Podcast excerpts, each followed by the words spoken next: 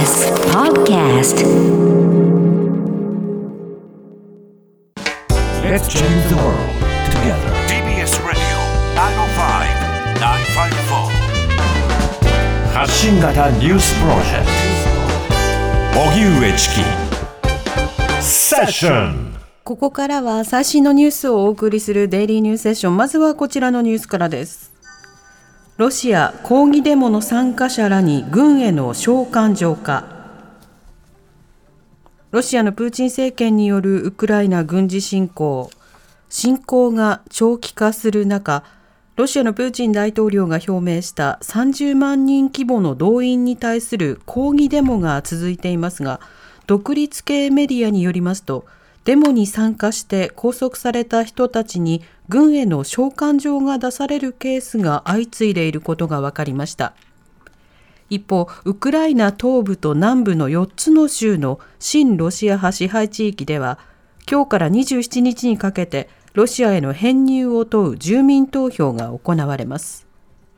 安全上の理由から投票所での直接投票は27日のみで、残りは個別訪問などの形で行われるということです。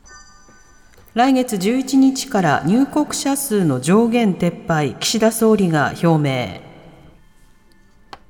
岸田総理は訪問先のアメリカ・ニューヨークで日本時間の昨日夜記者会見し、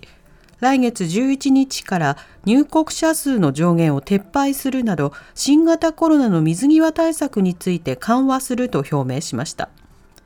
1日あたり5万人としていた入国者数の上限を撤廃し、短期滞在ビザの取得免除や個人旅行の受け入れも解禁するということです。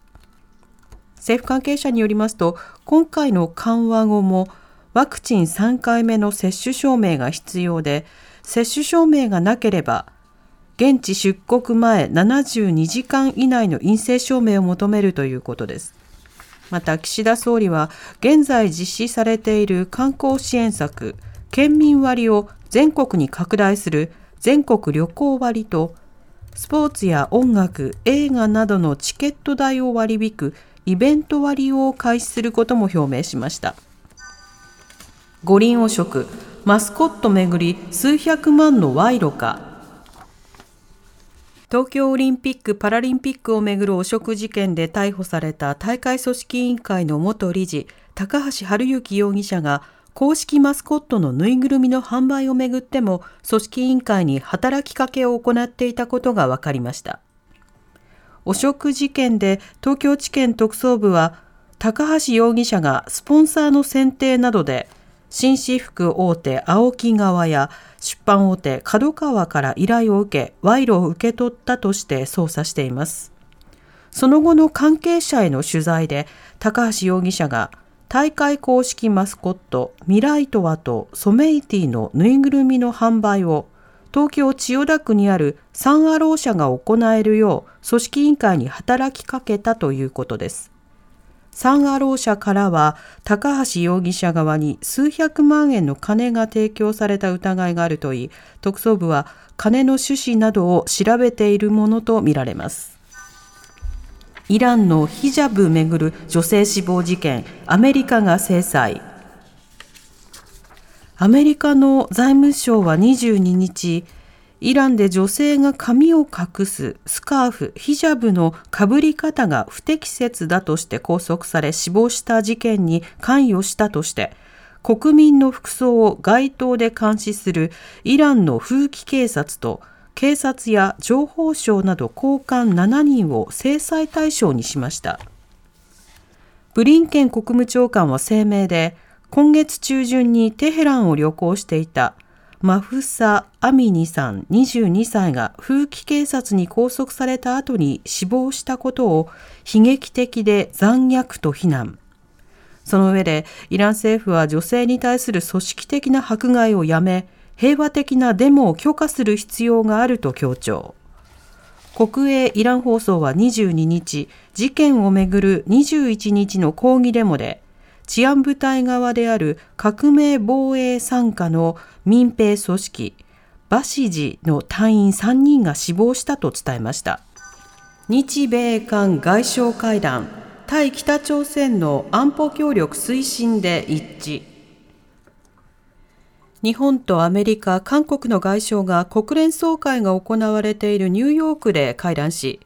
核やミサイル開発を活発化させる北朝鮮に対し、毅然と対応することを確認しました。会合終了後に発表した共同声明では、北朝鮮の弾道ミサイルを非難し、朝鮮半島の完全な非核化に向けて協力していくことを盛り込みました。また、北朝鮮が核の先制使用ができると明確にする法令を採択したことについて深刻な懸念を表明。核実験をはじめ、さらなる挑発行動が行われた場合には、国際社会が毅然とした対応で臨むことを確認しました。西九州新幹線が開業、長崎と佐賀を結ぶ。西九州新幹線が今日、佐賀県の武雄温泉駅と長崎駅を結んで開業し、出発式が行われました。新車両かもめは、新幹線としては最も短い5つの駅にわたるおよそ66キロを走行します。西九州新幹線は1973年に福岡と長崎を結ぶ長崎ルートの整備計画が決定されてからおよそ50年かけて実現。新幹線と在来線特急を乗り換えるリレー方式で運営され、長崎博多間はこれまでよりおよそ30分短縮されて1時間20分となります。TBS ラジオ TBS ラジオ荻上チキ荻上チキセッション